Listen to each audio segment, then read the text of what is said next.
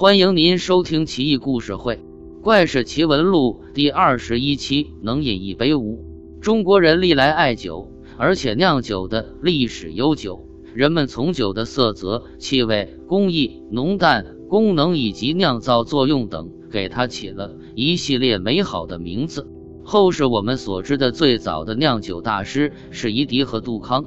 杜康他酿的是高粱酒。事实上，中国古代的酒大多数是果酒及米酒，度数不高，基本上不含酒精，所以这个可以充分解释武二喝了十八碗酒的问题，因为他喝的是醪糟压榨出来的，北方一般称作为甜酒。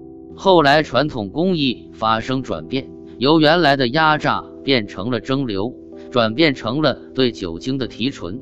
在历史的变迁中。中国古代产生了适应当地气候环境以及风土人情的酒，在现代的名酒当中，有五粮液为代表的浓香型，味道干爽滑腻；有酱香型的果酒茅台，味道酱香柔润。当然还有清香型的汾酒。在古人饥寒所著的小鱼《南方草木状大鱼》中记载了当地人在女儿满月时便开始酿酒，埋于池塘底下。等到女儿出嫁的时候，才开始拿出来供宾客享用，被称之为花雕酒。这种酒起源于六千多年前的大汶口文化时期，经过多年的发展，现在最好的莫过于浙江绍兴的花雕酒。为什么称为花雕？是因为其储存的包装物为经雕刻绘画过的酒坛，代表了父母对女儿的良好祝愿。唐朝的李肇在《唐国史补》中说道：“酒有好几种名酒，他们有颍州的富水、乌城之若夏、荣阳之土窟春、富平之石洞春、剑南之烧春。而古荥阳的土窟春在宋代仍然有生产，剑南的烧春就是现在的剑南春。长安城的若夏溪下游的水用来酿酒最为妙，所以叫若夏酒。所谓荆州的乌城。”豫北的竹叶说的就是若夏酒，也就是现在的竹叶青。根据《头荒杂录》的记载，新州多美酒，而南方人在酿酒的时候不用酒曲，直接把米捣成粉末，然后混合野格（俗称断肠草）的汁液浸泡，再在外面包上各种草叶，做成鸡蛋的形状，然后再把它们放入蓬蒿中，置于阴凉处一个月，然后再兑上糯米。制成酒，在剧烈饮用之后会头痛欲裂，全身汗涔涔，但是不会醉倒。原来是因为饮食当中含有毒草。南方人要喝这酒的时候，必须要烧开，用瓮装满一壶酒，用泥巴封住瓮口，然后下面用文火慢慢的煨，不然的话味道就不好喝。烧好了以后就解开盖，中间有空隙，而泥封还未清除。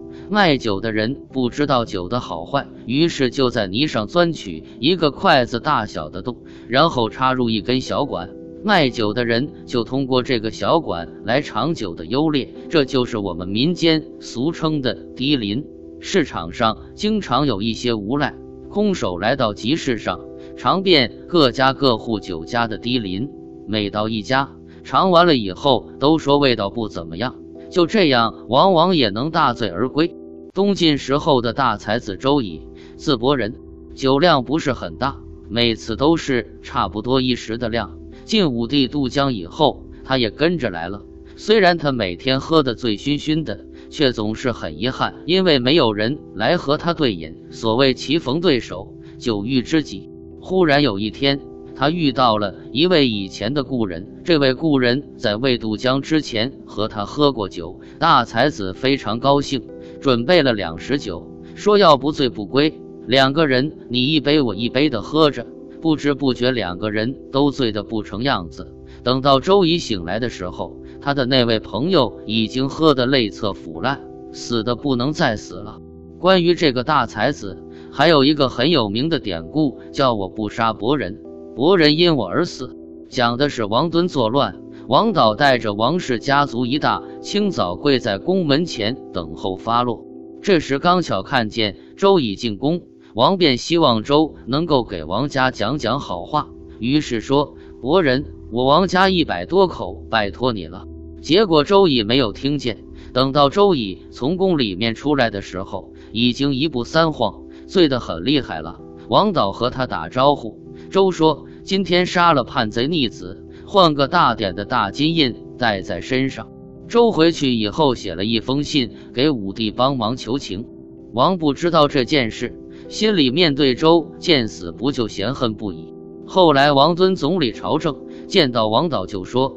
周乙和戴若思是代表南北的两大才子，不如招进来做个大官如何？王导不答。王敦又说：“那做个小官总可以吧？”王导还是不答。王敦又问：“既然不为我们所用，那干脆杀了。”王导依然沉默。于是周代都被杀了。后来王导在中书省整理文件的时候，看见了周乙写给皇帝的奏折。有极力为王家求情的文章，才知道周氏一直在维护他，只不过表面上没有体现出来而已。王导万分悔恨。回家以后，他对家人说：“我虽然没有直接杀死伯仁，可伯仁却是因我的不作为而死。九泉之下，我有何脸面来面对这个良友？”隋朝恭帝义宁初年，有一个县城，本来是官宦人家的后代。年少的时候，小伙子人长得很不错，而且遗传了祖上好读书的风气。当地人都称赞他一定能够光宗耀祖。可惜事与愿违，此人长大以后，整天整夜沉湎于酒中，无酒不欢。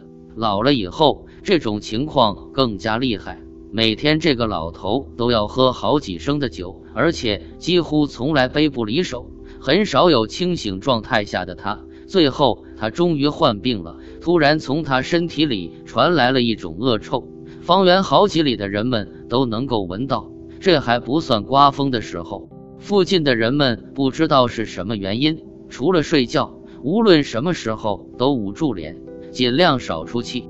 味道实在难闻了。这样的日子持续了将近十天左右，终于这个人死了。后来有人专门就这件事写了一篇劝人不要再喝酒的文章，说饮酒过量害死人，让人混混沌沌、痴痴傻傻、呆头呆脑、懵懵懂懂。这位县城以自身的经历，临死之前发出的恶臭，警示我们：喝酒可以把人喝死的啊！顺便说一句，隋恭帝杨佑不过是个傀儡皇帝，在位仅仅半年。就被李渊逼迫退位，封为西国公。张华善于酿酒，他酿造的酒用煮蔷薇的水来浸泡酒曲。酿酒的雅米取自于西羌，而酿酒的梅谷来自于北湖。北湖地区生长一种指星麦，说的就是在农历四月火星出来的时候，将麦子收割后，捏芽用水浸泡三个晚上。在第四天早晨，公鸡第一次打鸣的时候，拿出来酿酒。此时的味道是最纯正，酒香飘逸持久，酒味甘醇清美，因而把这种麦子又叫做被称为鸡鸣麦。如果你喝到嘴里去，含着不咽下，那么这种酒可以把你的牙齿全部泡得松软。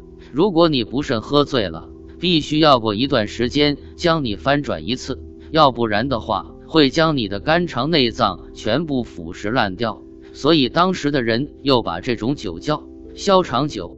还有人也说了，喝了它会让你长消欢乐。这家伙明显是利用了中华文字的博大精深，混淆了两个同音字，虽然同音，但是意思却千差万别。张华发迹以后的一天，他的发小前来看他，张华很高兴地留他坐下来吃饭。并且请好友品尝他最新酿造的酒，两个人畅叙着童年的往事，不知不觉都喝得大醉。因为张华经常喝这种酒，于是他晚上经常是要家人扶他翻转过来的，再调过去，一直到自己酒醒了才停下来。这一天，家人按照往常一样反转张华，但是张华的好友却没人照顾。一直到天亮都没有醒过来，张华叹息地说：“我这个朋友肯定是死了的，伤心不已。”等到到朋友睡觉的房间一看，酒果然穿过了朋友的肚肠。床下满地满地的都是流出来的酒水。俗话说，酒肉穿肠过。张华的朋友不知道自己过的是怎样的一个夜晚啊！古代北魏时期，还有一种很出名的清香型的白酒，叫桑洛酒。不过，这种酒的制作方法已经失传了。据说，现代有人在《齐民要术》里面找到了此酒的制作方法。此酒的来源是《诗经》里面的“桑之未落，其叶沃若”，说的是桑叶凋零之时，也就是北方农历九十月之间，取井水酿就。而北齐时期的河东汾阳的汾清酒，更是作为皇家专用酒。魏晋以来，文人骚客都喜爱桑洛酒。秋桑几过落，春意未曾开，只言千日饮，就竹中山来。这是大诗人庾信的诗句，指明了来到此地，非得要喝到桑洛酒不可。而后是庾信的大粉丝李白，也对桑洛酒推崇备至。包括桑洛和汾酒在内的酒都被称为河东酒。古代甚至有“天下美酒出河东，河东美酒出汾阳”的说法。元朝有个叫宋伯仁的，在他的作品《酒小史》里记载了一百余种酒，这些大致是包括了春秋到元代的所有名酒。《本草纲目》和《镜花缘》也记载了不少酒。看来古人很多爱酒之人呀。小时候读书。唯一记得关于酒的诗句就是“路人遥指杏花村”。至于“绿蚁新醅酒”，则是长大以后，每次想到这句，都会觉得自己置身于一个冰天雪地的寒夜里。